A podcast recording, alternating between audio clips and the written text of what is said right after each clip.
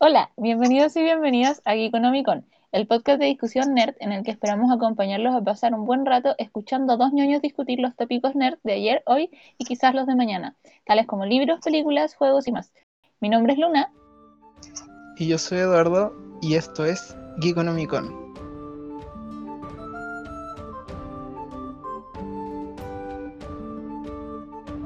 Y bueno, primero que todo les quiero dar la bienvenida a esta nueva sección, que son puras nuevas secciones porque son los primeros tres capítulos ya, con este tres, eh, del podcast.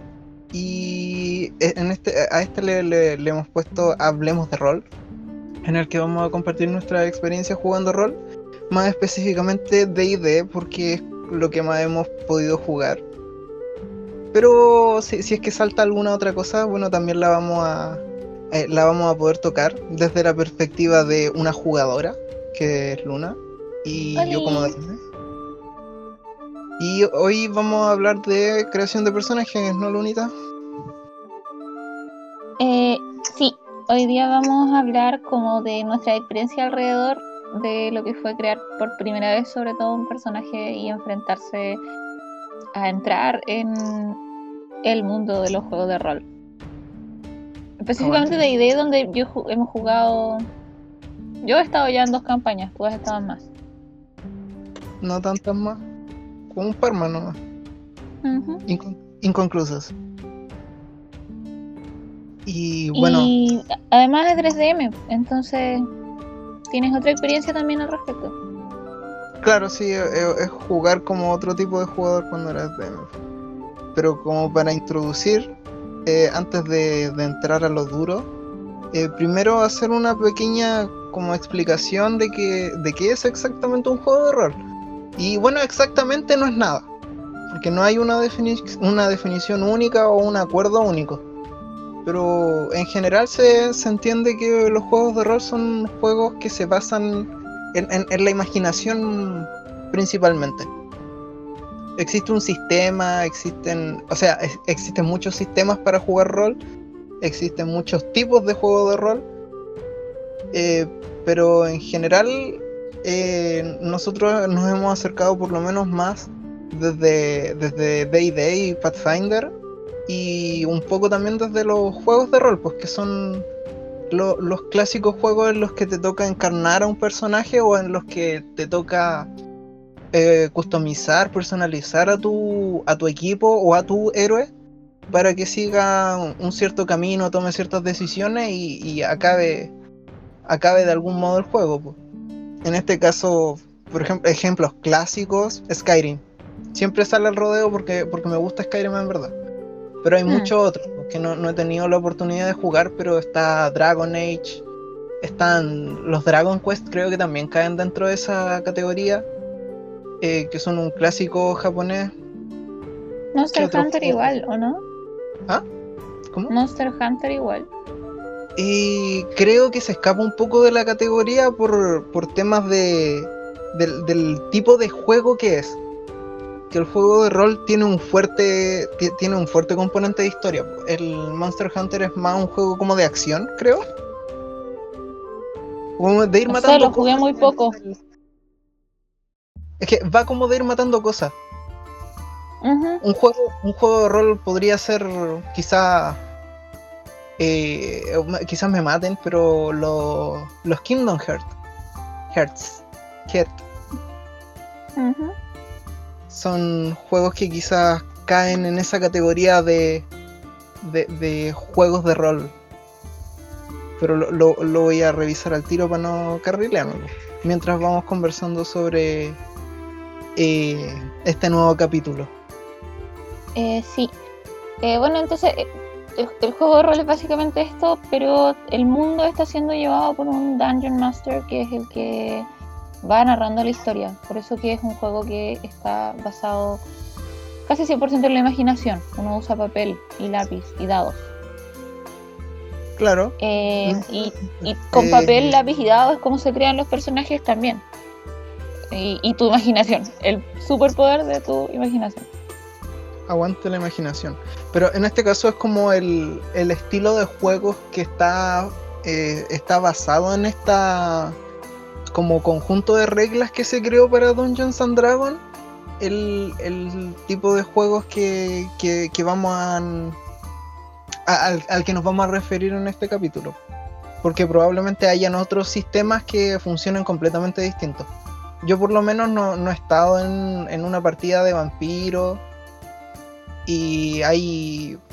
En las partidas que he estado fuera del, del sistema de DD, que sería Grim, el, conserva un poco esta como como división entre el narrador y, el, y los jugadores que es clara pues pero en, algunos juegos de D&D igual se puede difuminar un poco y el narrador también pasa a ser un jugador más si es que si es que logra integrarse bien también el, el narrador con sus personajes dentro de la historia como los NPC Sí, básicamente con los NPC puede ser un jugador más.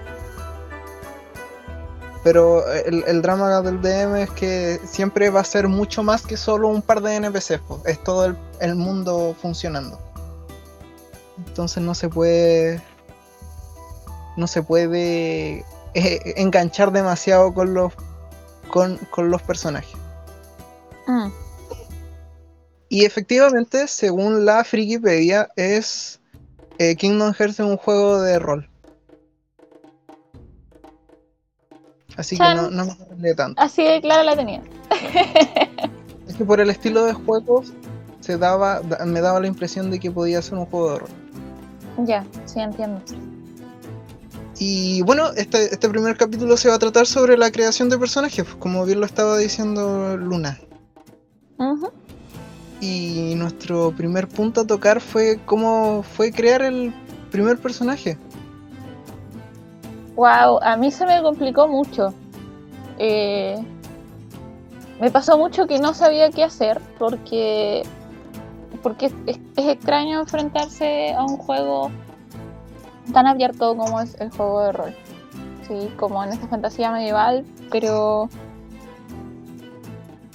pero sentía que me faltaban como reglas para construirlo, como pásamelo medio hecho para elegir cosas que mezclar, como, como cuando uno se hace personaje en el computador. como que tener que imaginar todo y además tener que imaginarles una historia de atrás, un background. Me hizo muy entrar en pánico. No sé si es porque yo soy muy ansiosa, quizás también, pero pero me sentí como muy en pánico, muy presionada un rato con, oh no, tengo que escribir y contar algo para pasárselo al DM porque además lo va a leer otra persona. y me puse súper muy ansiosa, pero...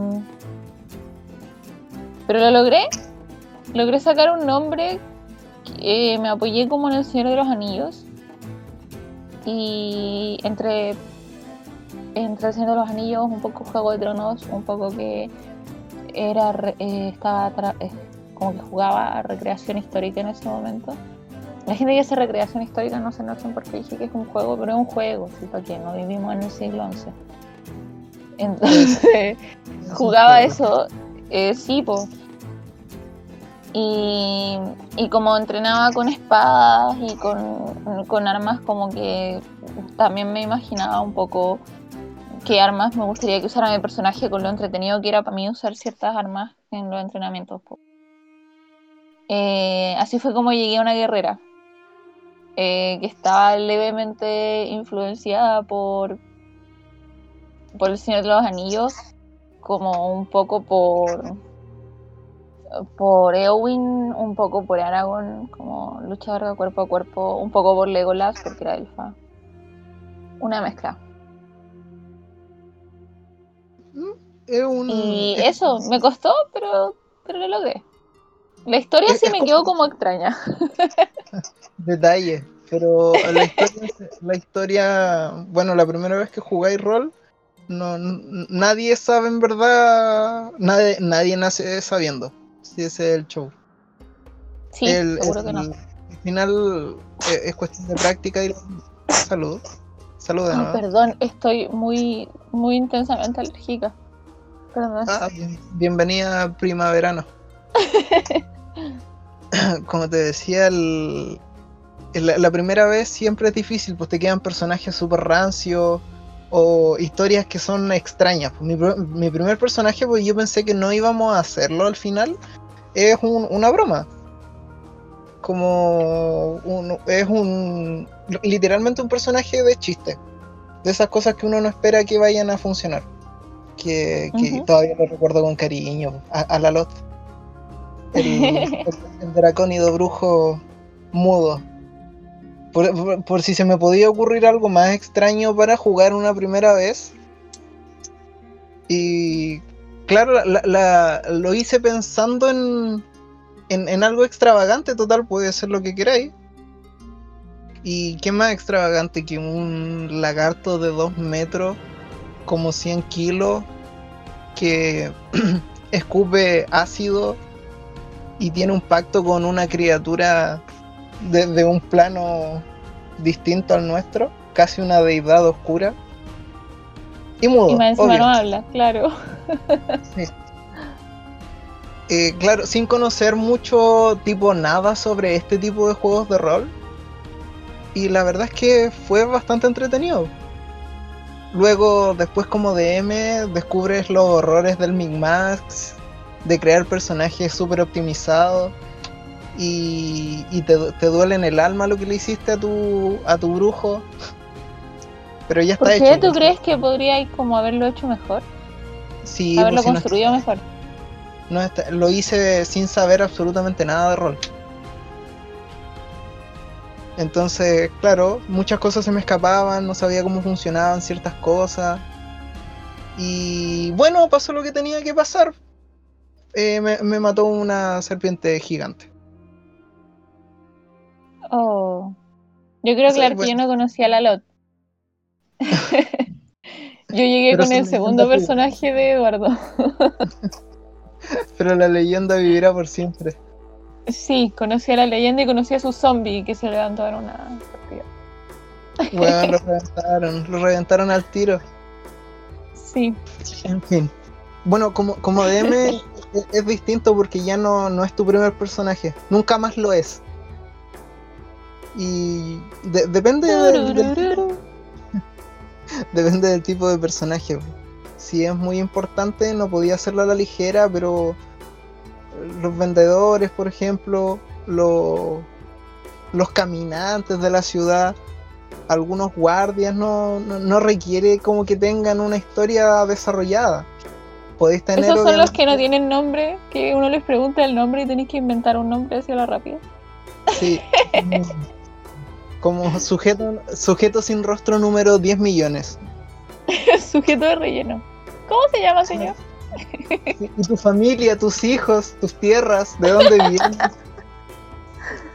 Preguntas que uno no, está esperando contestar porque en verdad como que no vienen al caso, pero que como DM al final te vaya acostumbrando al, al hecho de que te van a preguntar y van a hacer cosas que tú no tenías ahí planeadas.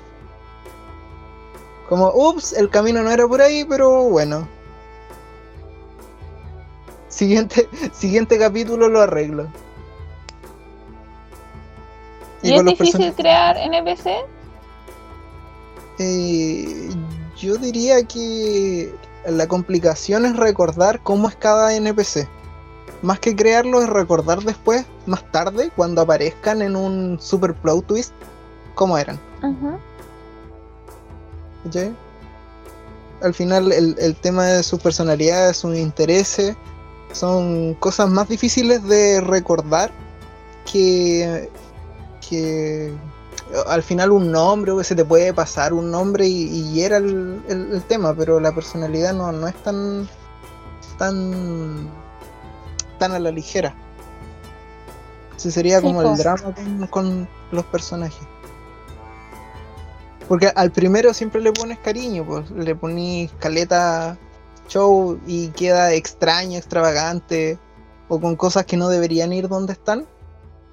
Pero, pero como lo hiciste la primera, igual, igual tiene un encanto.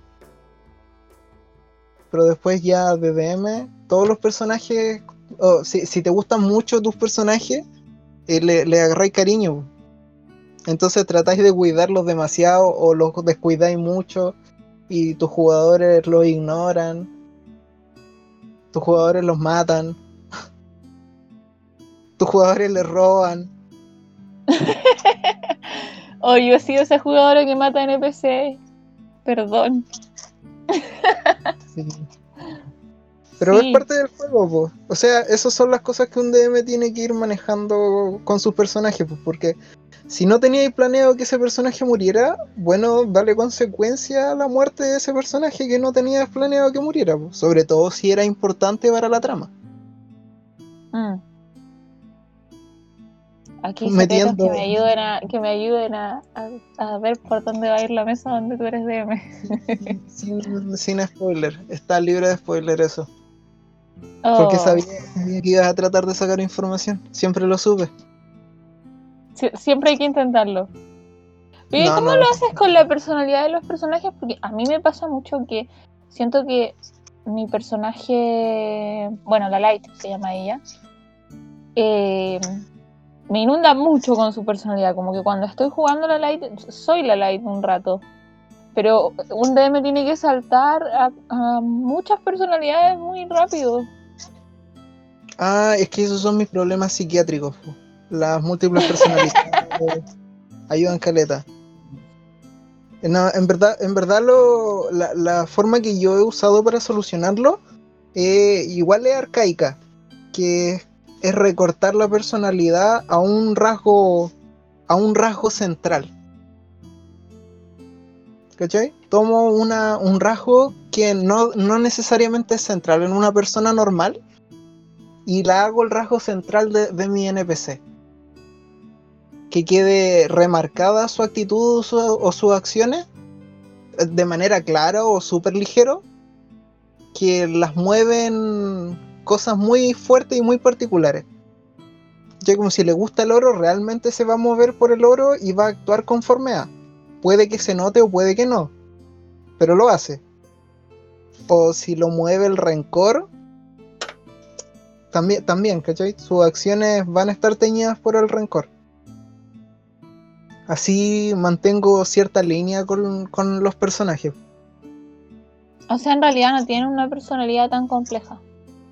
Trato como lo que llega a tener un personaje que uno juega, porque cuando uno juega regularmente con un personaje, como que se va complejizando un poco. Yo, yo lo he tratado de evitar, creo que es buena idea que tengan personalidades complejas porque hacen más entretenido el juego. Que igual te plantean dudas mientras jugáis. Que, son agradables de vivir en una mesa, pues como no sé, dilemas morales, cosas como esas. Pero también podéis plantear dilemas morales con, con, con, se llama? con personajes más simples. Como cuando te ven el simple punto de tener que ver si ayudas o no a un a un bandido, por ejemplo. Porque el bandido puede tener buenas intenciones, pero sigue siendo bandido. Entonces, claro, e, es un dilema moral ligero, pero es. Y el, bandido puede que no tenga tampoco tanta. tanta. Eh, como tanto que decir, pues, como hermano soy pobre y asalto caminos pero necesito ayuda. el bandido genérico, punto un millón, de esos que, mueren por centenares todos los días a causa de los juegos de video, juegos de rol, etc. Pero igual el bandido genérico puede servir para, para entretener harto rato. No tiene que ser tan profundo para entretener. Ese es mi punto. Ya, sí, se entiende. Porque si no, por ejemplo, un NPC también es una criatura, un, animal o una bestia, entonces no, no la personalidad que, que, que, gruñe y quiere comer carne, sobre todo la tuya. Pero va agarrando, me imagino, más personalidad a un NPC si es que se queda como más fijo con la con la parte.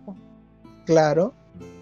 Sobre todo los que visitan con frecuencia, pues al, final es como el, meme del, bartender número un millón. Que es, un clásico que se reúnen en bares los, los, los aventureros.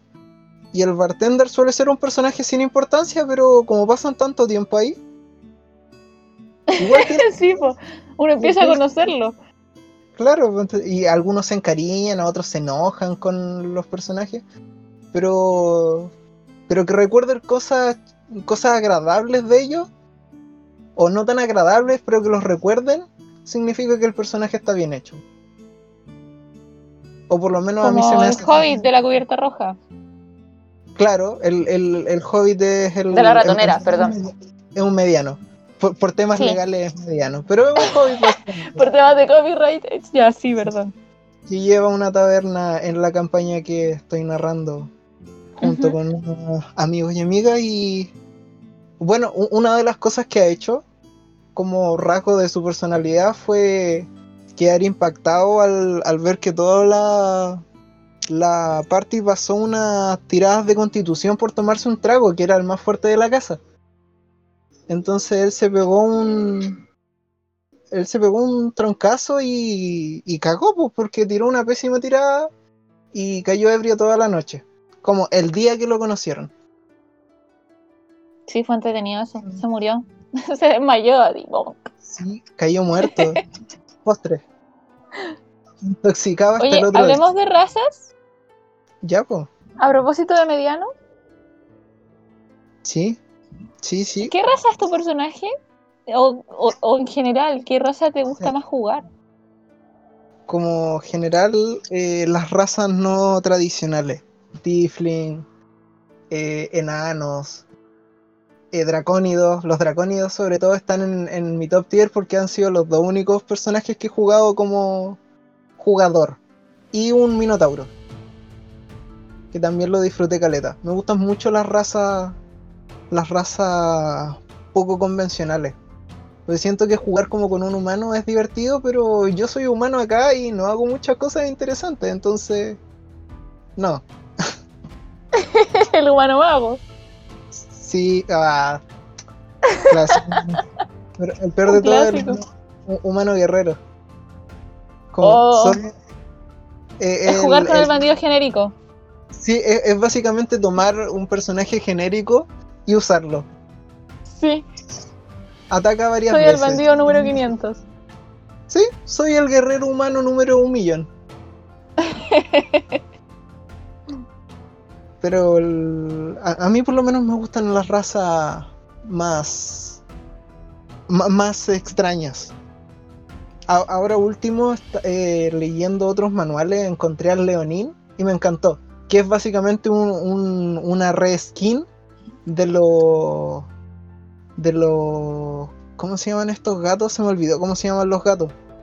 Pero hay una raza que es como de humano humanoide con forma de, de gato. Y que lo resquinearon para, para que usara. O sea, para que parecieran leones. Y me encantó, lo encontré súper bonito. Igual que los sátiros. Leones con melena. como- Sí, básicamente son humanos, o sea, humanoides con apariencia de león. Ah, me gusta. Suena bonito. Pero a mí por lo menos, de, de- de los que vi de esa, de esa suplemento, me, me gustaron caleta los sátiros también. Porque, la- ¿Cuáles son? porque lo- lo- los humanos con patas de cabra. Ah, ya, eh, ya, sí. eh, lo- los encontré bonito porque, no sé, me gusta, me gustan las porquerías como de procedencia griega. Y siempre me acuerdo de los griegos con, con los sátiros. Por pan y por pan. Siempre pan. Aguante tú? pan. ¿Alguna clase? Ah, perdón, ¿alguna raza favorita? Eh, sí, la verdad es que sí. A mí me gustan mucho los elfos. Creo que porque tengo el sesgo del Señor de los Anillos, lo siento, soy demasiado Supremacista. blanco. Tolkien. Ah, perdón, soy supremacista blanca y miembro del Ku Klux Klan, la verdad es que tengo que confesar. No, me gustan los elfos. ¿Cómo? pero en vez de usar gorritos blancos, usan gorritos en la punta de la oreja, ¿no? Es que las tienen largas también. Y los son elfos siempre. no son necesariamente racistas ya. No, no son necesariamente racistas, pero siempre son mejores que cualquier otro humano en todas las actividades. Obvio, si tú también dejaste en claro que los humanos no son una gran raza en este juego. Y en, en la vida real no son una gran raza, ¿por qué deberían serlo en un juego? Indeed. No podrías haberlo dicho mejor. Eh, no, a mí me gustan mucho los elfos. Yo creo que es por mi sesgo del Señor de los Anillos. Siempre me gustaron los elfos. Yo veía esa película chiqui- chiquitita. Ah, en la básica. Llegaba del colegio a verla mil veces. Y los elfos eran como mi fascinación. Entonces, cuando aquí habían elfos, obvio que elegí elfos. Cuando jugué Pathfinder, eh, también tenía, jugué con una elfa. Eh, y en la mesa que lleva el Eduardo estoy con una semi-elfa. Como que es lo más lejos que he llegado de los elfos, ha sido una semi-elfa. Y bueno, como decía, eh, me basé mucho en el de los Anillos para hacer ese personaje porque eh, siempre me gustaron mucho los elfos. Entonces, cuando vi que habían elfos, eh, de como que era obvio que iba a ser una elfa. De hecho, todos mis personajes han sido elfos. En Pathfinder también jugué una elfa y en la mesa que estoy con Eduardo estoy jugando una semi-elfa. Es lo más lejos que he llegado de los elfos. Sí, Tengo que no- admitir. Pero no, no puedo no puedo recriminarte nada porque más de la mitad de mis personajes han sido draconianos. Sí, ah, es verdad. Pero Confirmo. yo he jugado otras razas. Sí, es Oh, cierto, yo lo, lo he intentado, o sea, me acuerdo que cuando estaba recién empezando esto pensé en hacerme un humano, pero al mirando el manual como que los humanos eran muy pencas, la verdad. Entonces nunca he salido de los elfos, que me gustan además sus habilidades porque ven en la oscuridad, porque Sí, pero hay linaje hartas, feérico, como que está bueno igual. hay hartas razas que ven en la oscuridad y hay hartas razas que hacen otras cosas más. Si te gustan los Pero elfos, no son altos y estilizados y, ya viste Ku Klux y Klan. blancos y de pelos largos. ya, no sé, nunca tanto como Ku Klux Klan, pero la verdad es que a mí me gustan los elfos, los encuentro bonitos. Y clase, o sea, ¿para qué te pregunto? Pues guerrera, full guerrera. Sí, me gustan, me gustan en general los que van cuerpo a cuerpo. Me gusta mucho pegar cuerpo a cuerpo varias veces. Eh, me gusta el paladín también. Me, me choca un poco que sea como fanático religioso a ratos, pero uno puede jugar un paladín no tan fanático religioso.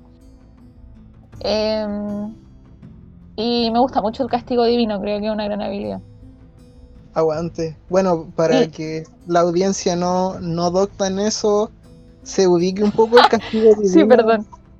El castigo divino es una de las habilidades insignes de los paladines que hacen un daño brutal al, a la- al objetivo. Y tienen básicamente uso en como si fueran hechizos, pero que gastan en esa habilidad. Em, bueno, con el castigo divino pegáis dos veces. Porque pegas. Pasa una vez el golpe de la espada. Y pasa además un golpe mágico que es como la magia de tu dios. Porque el paladín es como un guerrero religioso. Claro. Entonces pasa el golpe de tu espada y la magia de tu dios. En el mismo golpe. Entonces mucho daño. Puede sumar mucho daño. Y. Y más daño aún si es un crítico, etcétera. Entonces es muy entretenido. Y en general me gustan los cuerpo a cuerpo, pero me complican los bárbaros. Como que no me gusta, nunca termino de entender cómo funcionan y por qué tiene tantas ventajas y tantas desventajas. Y Ah, súper no me agrada el pues. bárbaro. Ese ha sido mi segundo personaje, pues, y era hasta el momento el que más había vivido. No Era- puede estar muerto pasado, Porque está muerto ahí, yo creo. Por el- la, la última pista fue asesinada por por nuestro paladín. De- ¿A dónde fueron a parar?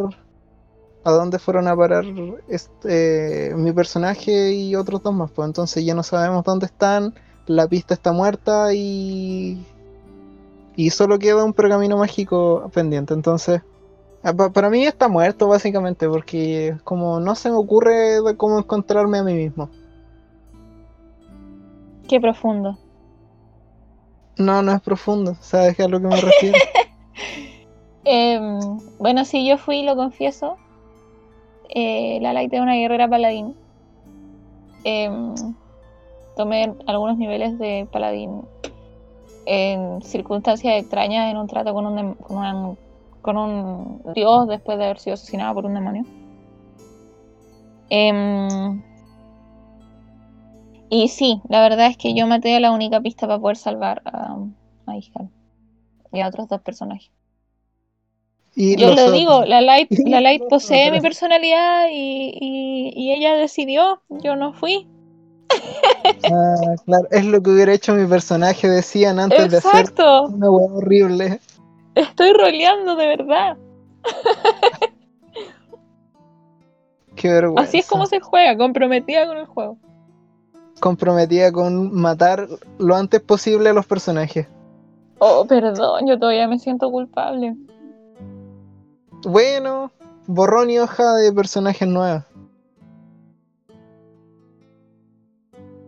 Y en eso mismo, ¿alguna clase que tengas ahora pensado en mente jugar? ¿Vas a jugar lo mismo? No, pues ya mucho placer jugar dracónidos de distintas clases. Estaba pensando en ir por un clérigo porque suelo jugar clases que van al choque de manera brutal, como el bárbaro, como el brujo, que igual es una clase como centrada en lo ofensivo. Creo yo, desde mi perspectiva. Voy a jugarlo de soporte, pero gustó. en gelata. A mí no me gustó el brujo. Oh, yo lo amo, en secreto. Los encuentro súper entretenidos de jugar. Y su sus habilidades me gustan. No creo que sea tanto mejor que un mago o que un hechicero, pero, pero sus habilidades son pulentas, entonces no me molesta tanto que no sea la mejor la, la- la mejor clase. Tiene buenos Eh, trucos. Sí, pues. Esa es la gracia de los de los brujos. Tiene buenas magias básicas. Porque tiene poco espacio. Jeje. Mm. ¿Y algún otro juego de rol que hayas jugado? Eh, sí, he jugado algunos one shot. Eh, jugué un one shot del anillo único en alguna edición de la Feria Medieval de Viña del Mar, esa que se hace en abril, no me acuerdo qué año. No fue hace En poco, tiempo pasado.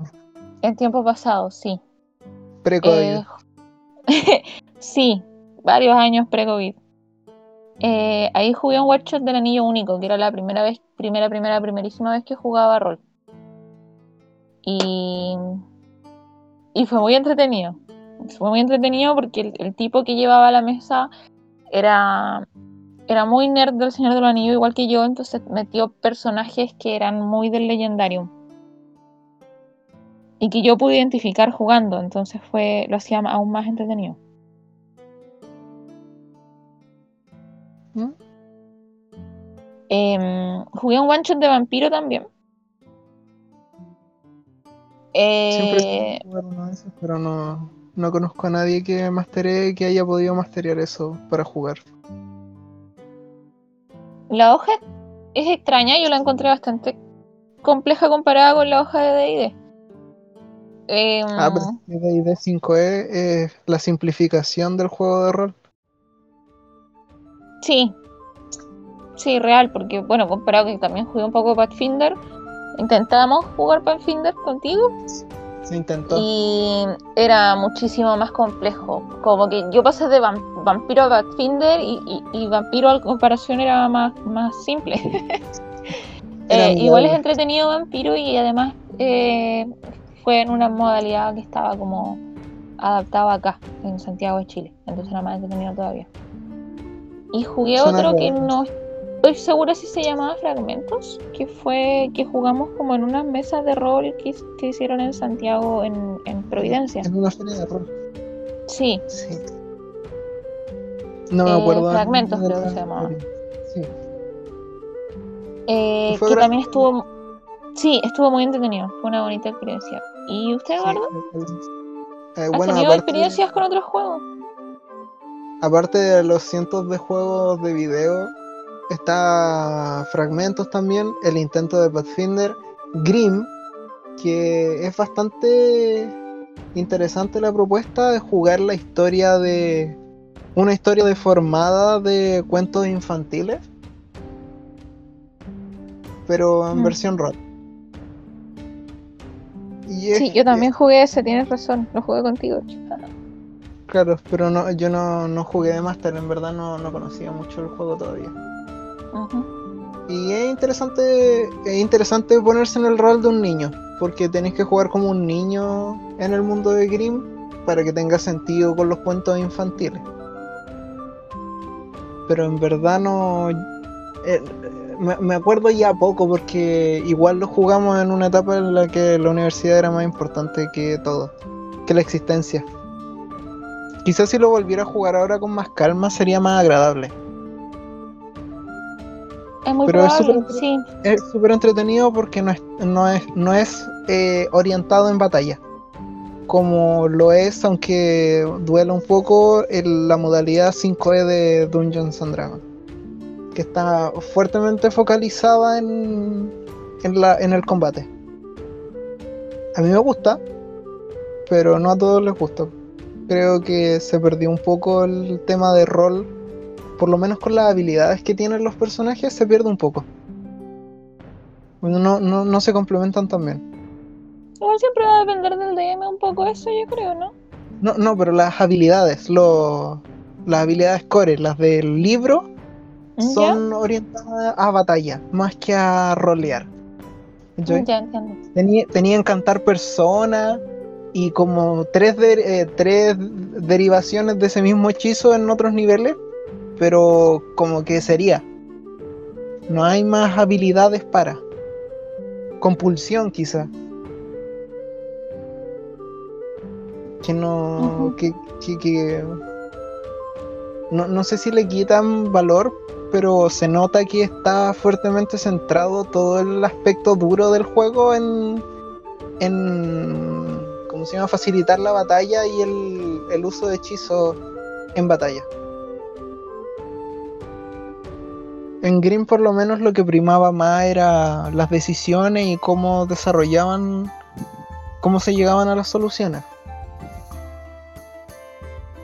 Que era lo importante. También había una suerte de batalla. No eran batallas, en verdad eran como encuentros en los que había que eh, enfrentarse a otras cosas. Como la- Sí, la- que eran eh, un poco más mentales, como un poco acertijos a rato. Sí, eran parcialmente acertijos. Era como estar en una película de terror ochentera sin sangre. Entonces, ¿cómo vencen un cuarteto de niños al hombre del saco? Que era literalmente uno de los encuentros. Y es agradable llegar a soluciones que son chistosas, en verdad. Que la, la gracia al final del juego es entretenerse, no cranearse y sufrir toda la semana tratando de ver qué hacer con eso. Y es divertido, por ejemplo, no, no me acuerdo cómo salió, creo que lo quemamos aquella vez a- al hombre del saco. No fue una salida muy... No me Muy acuerdo, creo que sí, parece que lo quemamos. Sí, en una hoguera, creo que lo hicimos Sí. caer en una hoguera. Porque yo estaba jugando O un sea, niño es una solución a la que podrían llegar cuatro niños. Sí. Y además, varios sí. éramos chicos, yo era, mi personaje era súper chica. Tenía como 5 o 6 años. Claro, yo era el personaje grande, creo. Yo jugué al personaje que tenía, era el tanque. Mi deformación, deformación profesional, jugar al tanque. Entonces tenía más fuerza física y fui el que, que- que impulsó el, el empuje. Pero no me acuerdo si realmente lo quemamos en esa vez o, o- o hicimos otra cosa. No me fue- acuerdo, jugamos hace mucho tiempo, la verdad. Que, que yo sepa lo quemamos. Yo me acuerdo más de, de ese monstruo al que había que no tenerle miedo para que dejara de atacar, creo que era. Mm, Quizá eso, debimos jugar con los cabros en vez de otra partida de D&D. No se me ocurrió. ¿Con qué cabro? Con, con, con, con esos cabros, pues, con los que jugamos en general.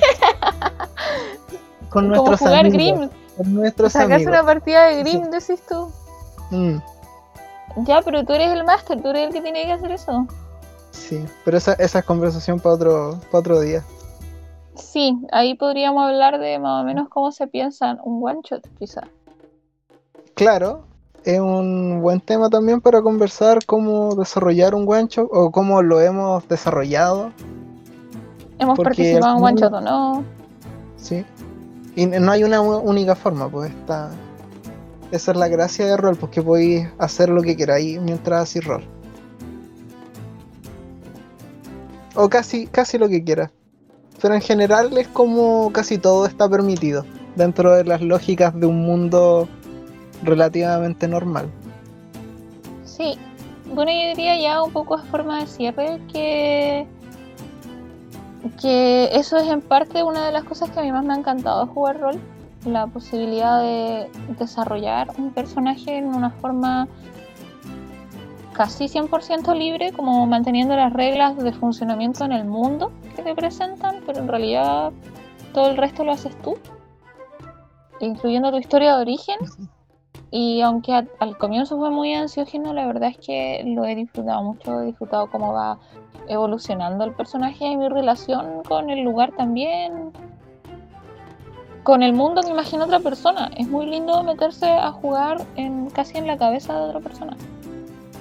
Mm, Y es, es interesante también cambiar ese mundo a, a voluntad, conservando las honorables distancias de, de lo que puede cambiar un personaje dentro de un mundo, que tampoco es tanto. Pero es, es- bacán poder meterse y, y encariñarse con personajes y enojarse, patear la perra toda una semana porque las cosas no salieron bien. Clásico. estar, estar cagado de la risa solucionando puzzles de la manera menos ortodoxa posible. Eh, son cosas que, que, que, que- en el fondo le dan la gracia, yo creo, a este juego. Pero eh, sie- siempre se habla, es como el meme de ganar eh, en DD, que en verdad ganáis cuando te estáis divirtiendo. Si no te estáis divirtiendo, mejor no jugué. O, o- o cambia, o cambia de, de enfoque, cambia de, de DM o cambia de jugador. Sí, Porque es un Y- juego que puede llegar a ser súper entretenido con las personas y la intención correcta. sí, y en la misma línea yo agregaría que no es tan apto para picotas, hay que aprender a no picarse, porque eh, es un juego en el que es muy posible que las cosas no salgan bien o que no salgan como tú esperabas que salieran, porque está a la decisión de un dado. Eh, y es muy probable, o sea, no es muy probable, pero podría pasar que se muera tu personaje, no te queda otra, moriste nomás. Generalmente es 50-50. Y así es como nadie más jugó D&D porque muchos de los jugadores somos súper picados. Yo creo O que sea, he aprendido a ser menos me picota jugando lo- este juego, porque es muy posible que te pase todo. Entonces mejor vos dale. Sí, eh, tenéis que jugar. Y saber que los personajes viven y mueren. Pero tratar Sí. de. No, no tratar de matarlos en el proceso, porque igual es como agotador. Eh, los jugadores, por ejemplo, que son medio psicópatas suicidas y actúan tipo héroe de. de. mm, ¿Cómo Monty se llama? Python. no, no de Monty Python, de hecho, como un héroe tipo. tipo héroe normal, así, tipo DC, tipo Marvel, que Ya. van y reciben todas las balas y sobreviven. Bueno, eso no pasa en DD. Si te pegan demasiado, te vas a morir. Sí. O si Eh, no duermes, te va a cansar y va, va a hacer todo más difícil. O si Claro, no comes, o si no compras Si no- comida, te vas a quedar sin comida. Podéis cumplir otras fantasías en todo caso, pues como despertar temprano y descansado, tener muchos amigos, eh, de riqueza, tener aventura, cosas que no pasan en la vida real. Porque eres así. Pero sí, también es verdad.